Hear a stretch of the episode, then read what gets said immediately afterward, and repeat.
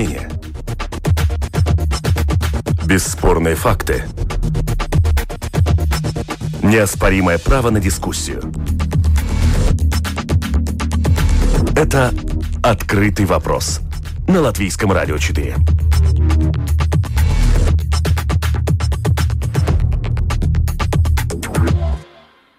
Здравствуйте, уважаемые радиослушатели. Вместе с вами в эфире Латвийского радио 4. Дискуссионная программа «Открытый вопрос». У микрофона Роман Шмелев. И, как всегда, по понедельникам мы обсуждаем самые заметные события из международной а, политики. А, на календаре 21 декабря а, подходит время подводить итоги в политике, международных отношениях и в экономике в, за 2020 год. Вот об этом мы прямо сейчас и поговорим. Оставайтесь вместе с нами и задавайте свои вопросы нам на сайте lr4.lv. Вместе с нами на прямой э, линии руководитель программы Московского центра Карнеги Андрей Колесников. Здравствуйте, слышите ли вы нас? Господин Колесников.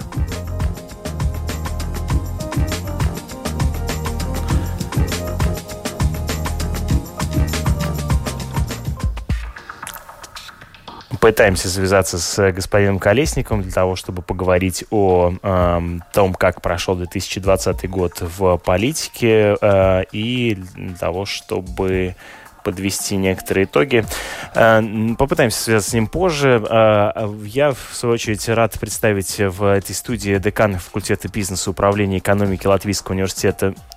Вместе с нами экономист Гундерс Берзнич. Здравствуйте. Добрый день. А, поговорим с вами о, о том, как происходит, э, да, можно подводить какие итоги в 2020 году с точки зрения экономики. А, и как бы вы, да, определили, какие ключевые вещи, которые э, поменяли экономику, ну и вместе с тем политику э, в 2020 году. Ну, дайте я угадаю. Первое, разумеется, пандемия. А, это, скажем, всем понятно, что... Разумеется, лежит на поверхности. Это да. такое событие, которое а, настолько сильно повлияло на экономику, и таких изменений экономики даже некоторые страны во время войны не пережили, или и даже это намного больше повлияло на экономику, чем кризис 2000 а, скажем, 2009 года. Ну, тем не менее, раз вот вы заговорили о кризисе 2009 года, если их сопоставлять, э, то ведь они принципиально по своему характеру отличаются. Ведь этот э, э, кризис отличается от 2000, э, кризиса 2009 года тем, что ну, здесь мы верим, что он так или иначе конечен. А э, кризис 2009 года, как бы его последствия было предсказать совершенно сложно. Ну, э, и когда он закончится? В 2009 году, 2008-2009 год, в этом кризисе он начинался с банковского сектора. Да. Э, значит, э, он, там были абсолютно экономические основы этого кризиса. И иные. Да. Иные. В этом году, конечно, здесь экономика была намного стабильнее, финансовая ситуация и у населения и у компаний был, и у банков было намного сильнее, намного они были в более хорошем состоянии. А, эти баланс, баланс, э, балансы компаний были намного лучше. Uh-huh. И таких, э, скажем, экономических причин кризиса а, более не наблюдалось. Конечно, рынки акций были очень высокие, но это еще другой, другой вопрос. Но в этом случае, конечно, есть абсолютно иная причина. И, и что мы поняли, что фактически таким большим перепадом э, экономики компании фактически не очень готовы. А ну, а они бывают готовы к такому? Это, к, к такого рода кризису вообще можно подготовиться? А, ну, если посмотреть... Перепадом в экономике. Если посмотреть на, скажем, а, по некоторым секторам, ну, даже в Латвии, да. то мы видим, что, скажем, это перерабатывающая отрасль более-менее работает Ну, понятно, что упала э, сфера да. услуг. С другой стороны, вот про, про перерабатывающие отрасли, ведь мы как раз стали э, свидетелями того, как весной э, нефть стала стоить отрицательную э, стоимость, да, и тогда нужно было чуть ли не доплачивать за то, чтобы у тебя эту нефть купили и где-то ее э, хранили. То есть это ведь э, кризис э, пандемии, он касается и в том числе перерабатывающей промышленности по всему миру. Да, но, скажем, сейчас э, это был очень короткий, короткий срок. Нефть вернулась уже там, намного, а, а, намного в хорошем состоянии, но там, там проблема в другом. Было, что было несоответствие потребления и, и места хранения. Но ведь и сейчас, кстати говоря, мы э, вынуждены, ну не мы, а производители, да, и, скажем, поставщики нефти вынуждены сдерживать э, потоки и договариваться о э, квотах э, по продаже. То есть... Э, наше, а, не с, наше вот этот упадок этого потребления, он а, исчисляется какими цифрами? Можем ли мы как-то а, его да, ввести какие-то итоги? Скажем так, э, весной было очень сильное падение потребления нефти. Угу. И это была тоже одна причина, потому что все ожидали, что это продолжится. Но если мы смотрим на, э, скажем, долгосрочно, долгосрочно, это то, что случилось летом и что сейчас, то, а, скажем, потребление стабилизировалось.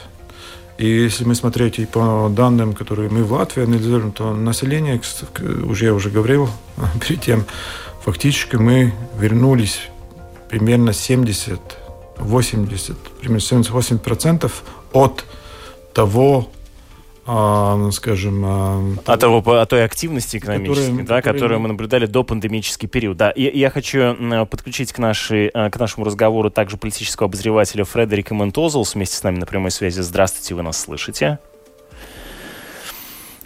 Ну, что-то он... Э, сегодня мы тоже его не слышим. Господин Озулс, вы нас слышите, нет? Господин Озулс тоже...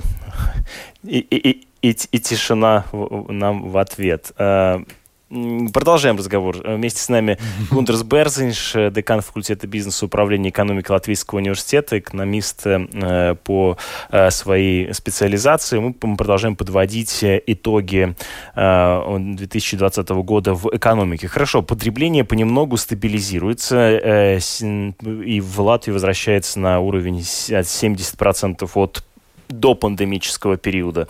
А, что касается сферы услуг, то она ведь полностью упала. Ну, можно сказать, что в некоторых сферах она фактически сейчас превратилась в абсолютный ноль.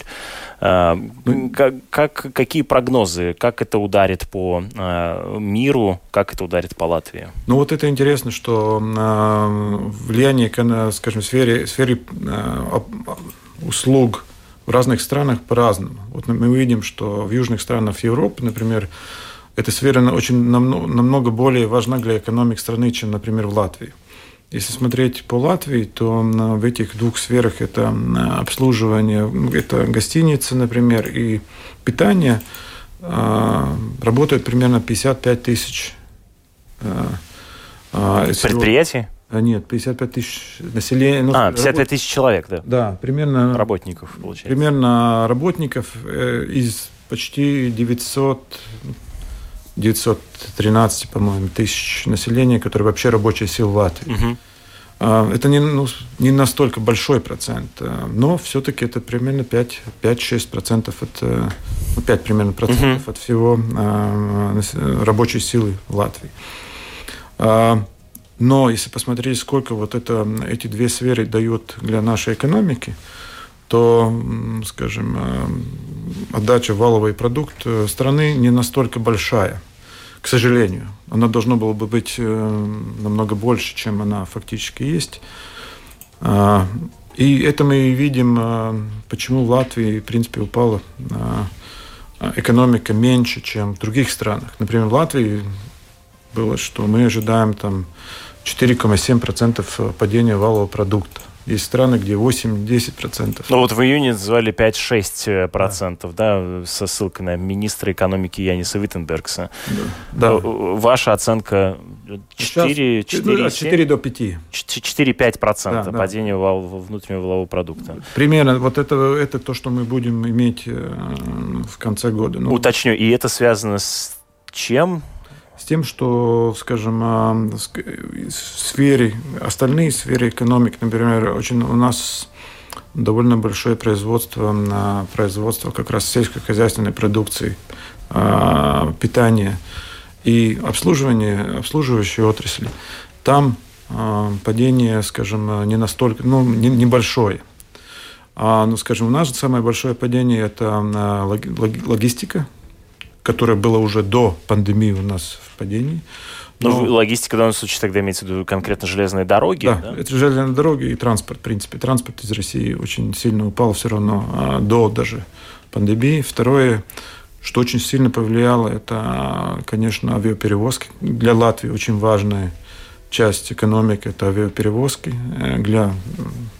И, и, и третье, конечно, у нас э, ну, вот это вся, скажем, туризм, туризм дал вот это падение. То есть туризм, логистика, авиаперевозки в совокупности дают эти 4,5%? Ну, да? Обслуживание сферы, которая тоже, конечно, есть, но это вот туризм, в принципе, это примерно и дает. Ну, вы сказали о том, что сфера услуг и питания, сфера питания, да, у нас э, упала незначительно, но э, тут в данном случае мне сложно будет вам из головы привести какие-то э, цифры в контраргумент, но, э, но неужели это, неужели это так? В это сложно поверить. Не, не, суммарно, конечно, есть э, во всех других сферах тоже есть небольшое падение, но там, там падение не настолько большое. Если мы смотрим обслуживание сферы, например, Литвы, в Литве, например, в Литве еще меньше падение, потому что у них как раз обслуживание, ну, скажем, это перерабатывающая отрасль очень сильно развита. И там у нас падение очень маленькое. А, но, скажем, я говорю, логистика, а, это как его, ну, вестницу весь. Да, да, да, в, собственно, отели, да. И, отели, и... туризм и, и другие сервисы, которые для населения, ну, скажем, рестораны, все. Вот это, это все дает вот это падение, которое настолько большое. А другие сферы пострадали не настолько сильно. Э, попытаюсь еще раз подключить к нашей беседе Фредерика Имонта Озлса, политического обозревателя. Здравствуйте, вы нас слышите? Здравствуйте. О, наконец, э, замечательно. Очень рад слышать ваш я э, голос уже, наверное, в нашем эфире. Кричу, потому что первый раз я вас прекрасно слышал, вы меня, конечно, не слышали. Э, ну что ж, э, рады вас э, приветствовать в нашем эфире. Мы подводим итоги этого года в политике и экономике. Понятно, что пандемия очень сильно ударила по экономике. Что касается политики, как политика как политика э, изменила, э, простите, как пандемия изменила политику в Европе в 2020 году? Как бы вы могли прокомментировать? Ну, ну, это а, очень уж чересчур обширный вопрос. Но, скажем, я из всего этого, поскольку вы задаете вопрос э, по Европе, я вам отмечу один нюанс, который произошел в Европейском Союзе, который, по-моему, важен, э, но еще не ясно, как это будет развиваться в будущем это то, что Европейский Союз э, именно вот в этот период, он, как сказать, выступил в качестве такого фонда помощи. Но и при этом мы помним, что в марте э, они не были эффективными, когда надо было э, помочь там. Э, солидарность отсутствует, конечно, и, и очень все медленно принималось и так далее, когда надо было помогать Италии или когда надо было закупать эти искусственные э, легочные вентиляторы. Но вот теперь он стал таким фондом помощи, это, кажется, работает. Э, и при этом, что очень интересно, э, обрисовывался такой механизм э, обуславливания кредитов на преодоление пандемии – соблюдением э, принципов верховности права. Ну вот это то, что э, именно по отношению Польши и Венгрии, но, конечно, в будущем это может затрагивать и других членов Евросоюза. И, в принципе, можно считать, что это такой первый ну, такой первый ярко выраженный механизм или попытка создать механизм защиты Конституции, конституционального строя Европейского Союза. Это, с моей точки зрения, очень важно. Э, ну, конечно, для обычного человека более важного такие, ну, какие, знаете, такие очень такие предметные вещи, которые сразу и теперь происходят. Но этого, конечно, наверное, немножко надо будет, да. Да, но еще вернемся к обсуждению Европы, потому что понятно, что э, одним, э, одной пандемией распространения вируса здесь не ограничится. Тут параллельный миграционный кризис, который никуда не исчез, и политическое напряжение внутри Европейского Союза, в общем-то, осталось о чем вы только что тоже упомянули. Но, ну, в свою очередь, я хотел бы тоже немножко наш фокус расширить. Вместе с нами на связи руководитель программы Московского центра Карнеги Андрей Колесников. Здравствуйте, вы нас слышите? Да, здравствуйте. Как 2020 год изменил политику а, России? Как бы вы характеризовали, могли бы прокомментировать э, эту тему?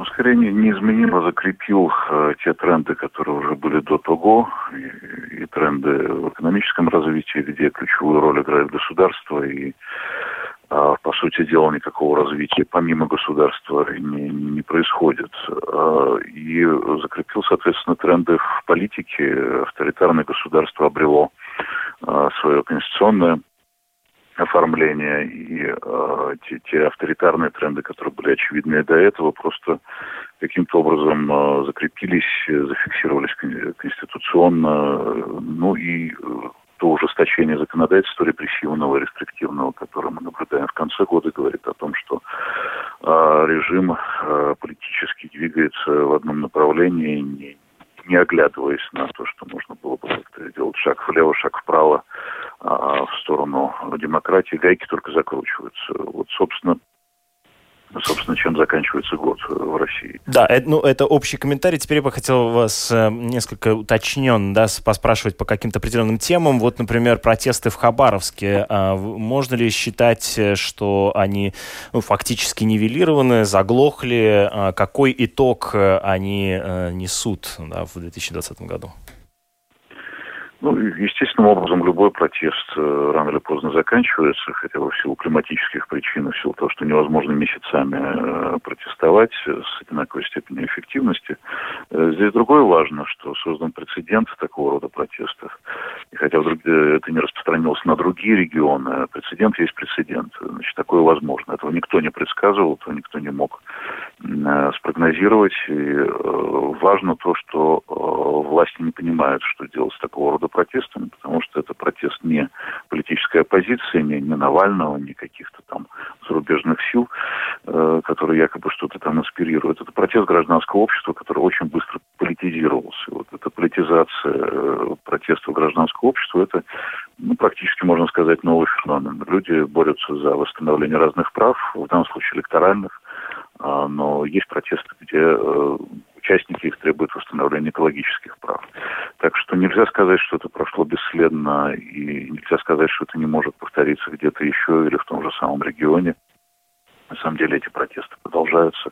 В этом смысле э, они типологически близки, я бы сказал, протестам в Беларуси.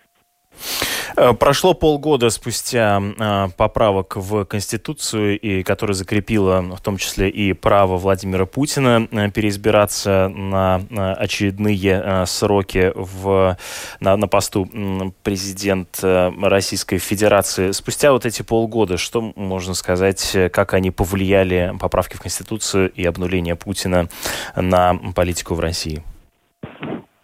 Тут есть два ответа. Один из них э, никак не повлиял, потому что логика развития авторитаризма она осталась прежней, но в то же самое время э, можно сказать, что а, вот эта вот история, она раскрыла ворота для ужесточения законодательства, например, о митингах, о пикетах, об иностранных агентах, об иностранных агентах физических лицах, о раскрыла ворота для правоприменения более жесткого по отношению к иностранным агентам средств массовой информации и так далее и тому подобное. И создал тем самым, в общем, некоторую такую еще большую неопределенность э, с избирательным применением, конечно, этих законов. Их невозможно применять ковровыми методами, потому что тогда можно закрывать вообще все гражданское общество в принципе. Э, ну, а что касается самого Путина, особенно никто и не сомневался, что он найдет какой-то способ для того, чтобы оставаться во власти.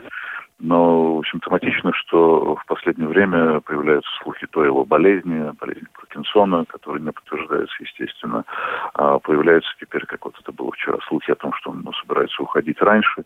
Но зачем тогда он затевал все это? Зачем он продлевался возможность самих полномочий? Зачем он а, прикрывался с другой стороны, принимал закон об абсолютном иммунитете бывших президентов?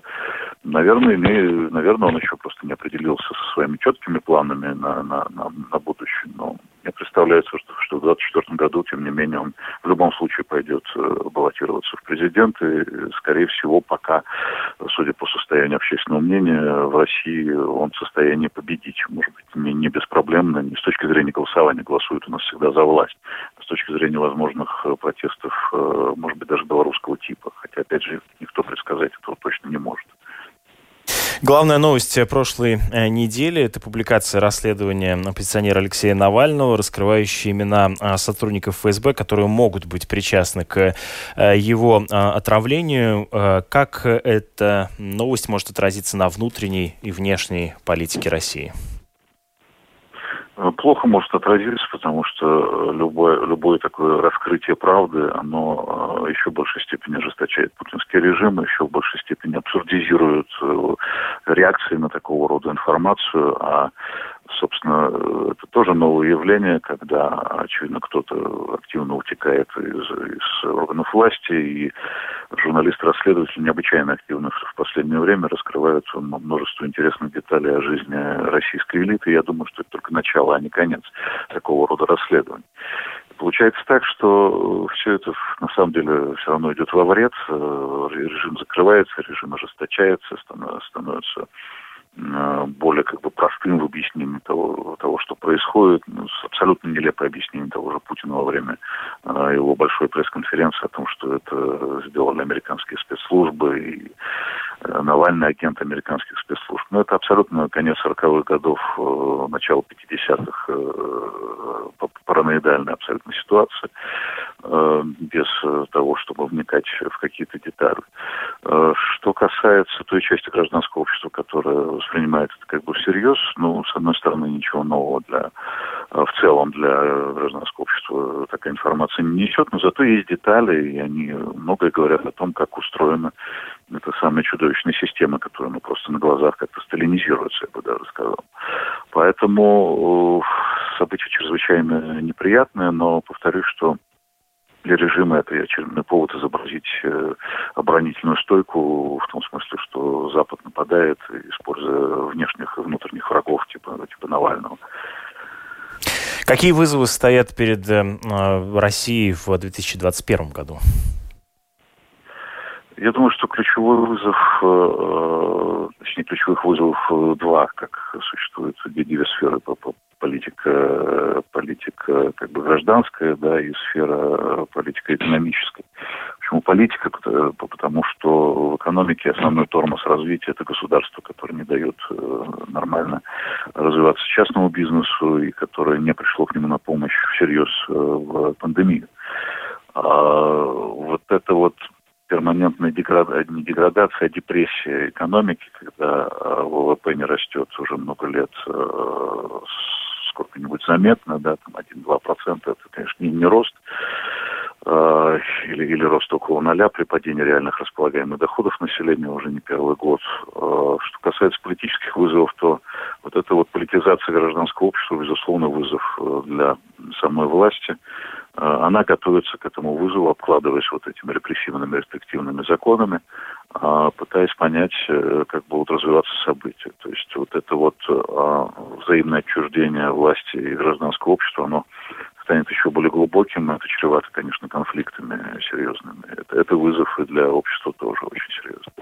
Спасибо вам большое за комментарий. Вместе э, с нами на связи был Андрей Колесников, руководитель программы Московского центра Карнеги. Мы возвращаемся в студию. В эфире Латвийского радио 4 продолжает звучать программа «Открытый вопрос». Вместе со мной в этой э, студии экономист Гундерс Берзниш, на прямой линии политический обозреватель Фредерик Имант Озулс. Господин Озулс, вы нас слышите по-прежнему?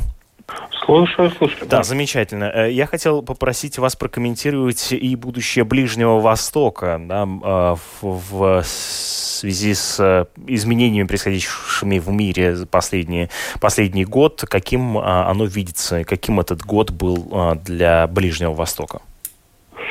Вообще, э, надо отметить, что так же вот, как господин Колесников говорил о России, на самом деле таких вот очень конкретных векторов нету. Очень много вопросов, как, как вообще продолжится развитие вообще этих сверхдержав, а также региональных держав. И когда мы говорим о Ближнем Востоке, надо помнить, что там есть три такие главные державы, на которые надо как обращать внимание, чтобы понимать эту всю систему. Это Турция, это Израиль и это Иран. А потом уже, как, как четвертый элемент, идет арабские страны. Ну и вот э, тут мы видим, что, что произошло в этом году. И мы не можем сказать, как этот вектор продолжится дальше. С одной стороны, у Турции огромнейший долг. И финансово э, им не особенно, как говорится, хорошо идут дела. Но при этом они преуспели в проекции своей силы в Средиземноморье в этом году, там и, и у побережья Кипра, и у Греции, а также э, проекции сил в Кавказском регионе, конечно, это Нагорный Карабах. И при этом удерживали позиции в Сирии с Израилем резкое улучшение отношений с арабскими странами, э, Объединенные Арабские Эмираты, Саудовская Аравия, там Бахрейн, вот последний Марокко, теперь э, Тунисия и Алжир спорят по, по, по этому поводу. Алжир как бы, да, как бы мог бы и пересматривать, но Тунисия нет. Ну, в общем, ну и Иран, которому которому год начался, ну как, ну как, как нельзя хуже, потому что ну хуже уже некуда было и убийство генерала Сулеймани, и, и потом сбили э, украинский пассажирский лайнер, и потом убийство руководителя ядерной программы. Э, также вот само сближение Израиля с арабскими странами – это очень плохая новость для Ирана. И при этом, кстати говоря, Иран в большой степени и э, послужил, как говорится, причиной этому сближению. Но с другой стороны, вот теперь у них появилась надежда, с выбором Байдена. Они абсолютно это не скрывают. Они уже э, на самом высшем уровне, э, на уровне президента, на уровне Министерства иностранных дел, как говорится, послали такие сигналы, что они готовы к разговорам с европейской, ну, со стороны Европейского Союза. Тоже есть некая заинтересованность так что тут еще очень большой вопрос, как, как это все дальше продвинется, но при этом э, надо понимать, что Ближний Восток сразу э, связан с, с двумя другими большими блоками, которые нам важны. Это Россия, и при этом Россия должна уже теперь смотреться э, э, вместе с Белоруссией, это значит, что это большая часть и даже нашей границы. А второй большой блок – это Европейский Союз – ну, который, во-первых, граничится э, с Ближним Востоком и Северной Африкой, а, а во-вторых, у, у Европейского Союза очень там важные интересы и в Африке, и в, и в арабском регионе. И, и я думаю, что, ну, и, и, кстати говоря, там еще есть третий элемент, э, четвертый элемент Китай. Я думаю, что вот в этом в этой разносторонности, в этой раздробленности, в этой фрагментации заинтересованы и Россия, и Китай, и, конечно, вот эти э, и Турция и Иран. Израиль, наверное, не столько заинтересован в этом или совсем не заинтересован. Так что я не думаю, что в следующем году мы увидим такие очень ярко выраженные события, но какое-то такое давление на, ну, в сторону перемен и таких, которые могут быть довольно а, с опасной тенденцией, ну, я вижу, что намечиваются. Это э, осуждение Фредерика Эммента Озлса, политического обозревателя. Возвращаемся в студию. Вместе с нами декан факультета бизнеса управления экономики Латвийского университета Гундерс Берзнич. Э, вот господин Озлс упомянул э, выборы президента США. Как они повлияют на мировую экономику, экономику США, на Китая, американские войны? Ну, в принципе, насчет экономики, я могу сказать насчет экономики, и что ожидается, что две такие очень, э, ну, скажем, важные, важные вопросы. Первый вопрос самой экономики Америки, которая, в принципе, самая большая экономика в мире, потому что весь мир очень сильно зависит от американской экономики. Вторая – Китай, конечно. но вот эти все, все обе экономики в мире, потому что если они пойдут вверх, то весь мир, принципе, с экономикой будет лучше. Ну и что, что мы там видим?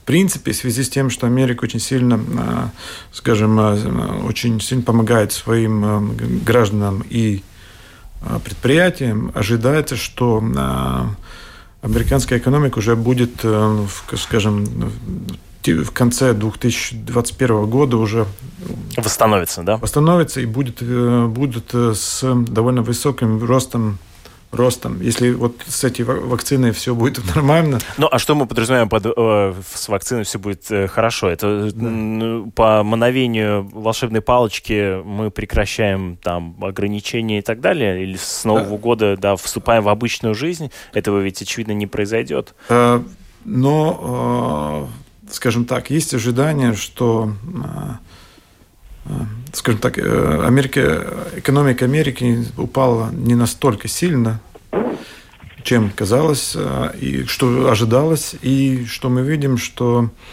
я говорю, эти, скажем, программы помощи работают. Угу. И как раз в связи с этим, плюс еще выборы, которые дадут все ожидают, что будет, скажем, э, улучшиться вариант между, торговли между странами. И что торговые войны с Европой, например, закончатся. Это же самое большое ожидание. Экономика пойдет вверх, и при том она возвратится к росту. В 2021 ну, году она будет уже расти. И а, самые лучшие прогнозы ожидают, что она будет а, не меньше, которая была до пандемии.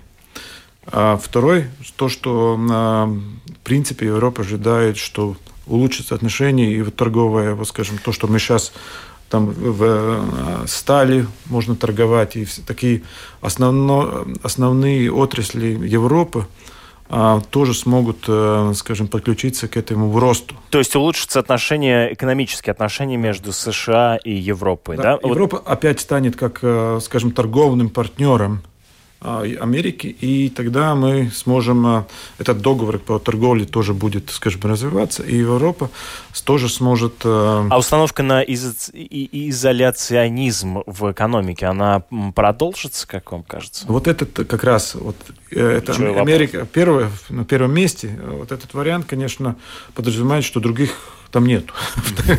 Но, и есть ожидание, что, скажем, партнерство которое было до этого. Восстановится. Восстановится, да. да. А, э, избранный президент продолжит э, такое э, жесткое противостояние с Китаем? Экономическое противостояние? А, не могу сказать, э, продолжит, пока еще нет информации, но я бы сказал, что Китай, конечно, а, это будет единственная страна, где уже сейчас будет, в этом году будет прирост. Везде, во, во всем мире будет... Э, Падение, а там будет, да, рост, рост экономики. Скажем, самый большой выигрыш э, в экономике как раз и Китай. Если посмотреть, что сейчас происходит, транспорт из Китая э, фактически уже не получить. Нету контейнеров, э, загрузки все переполнены. Цена из-за Китая примерно выросла 4 раза за год. Сейчас очень дорого привезти товар из Китая, потому что они производят, а другой мир стоит. В принципе, что мы видим, что, что Китай, кстати, из этого всего очень сильно выиграл. Господин Озлс, э, ваш прогноз, э, как изменится э, внешняя политика США после избрания Байдена? Это на самом деле очень сложный вопрос, и я, честно говоря, уверен, что а, господин Байден сам еще этого не знает. Мы не видим еще а, ярких кадров а, в плане Госдепартамента и в плане советников ну, в этом вопросе. То, что ожидается, что, ну, во всяком случае, мы не особенно ожидаем, что Америка поменяет свой курс, а это курс на Тихоокеанский бассейн, и некий уход э, с региона Ближнего Востока и Европы. Также мы не совсем понимаем, как, эм, как вот все это будет работать, потому что надо помнить еще одну вещь. Для Европейского Союза э, вызов будет теперь бросать не только там Россия, Турция, Иран, вот все то, что я уже упомянул. Дай бог, что это не будет США, но мы еще не уверены. При Трампе это было США, вот теперь мы не знаем.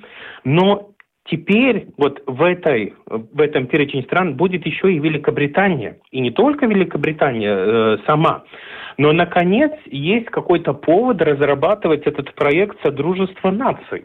И там вот в этом году, мне кажется, или в прошлом, нет, в этом году, произошло тоже очень важное изменение. Там э, королева предоставила больше полномочий принцу Чарльзу, что в принципе уже э, свидетельствует, что предполагается больше консультаций, больше встреч, больше всего того, что, конечно, э, конечно, королева, ну, ввиду ее преклонного возраста, не может сделать.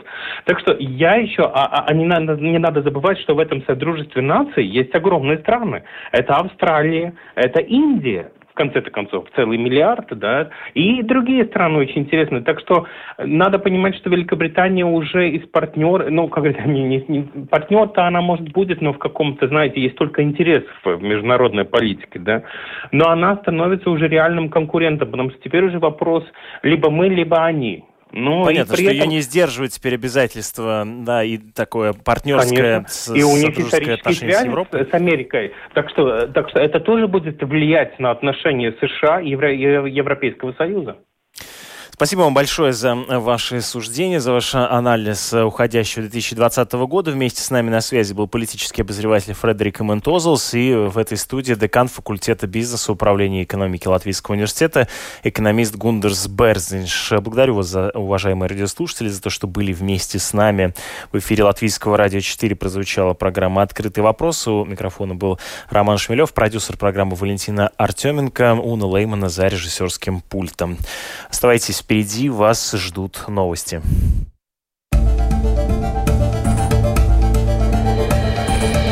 Это «Открытый вопрос» на Латвийском радио 4.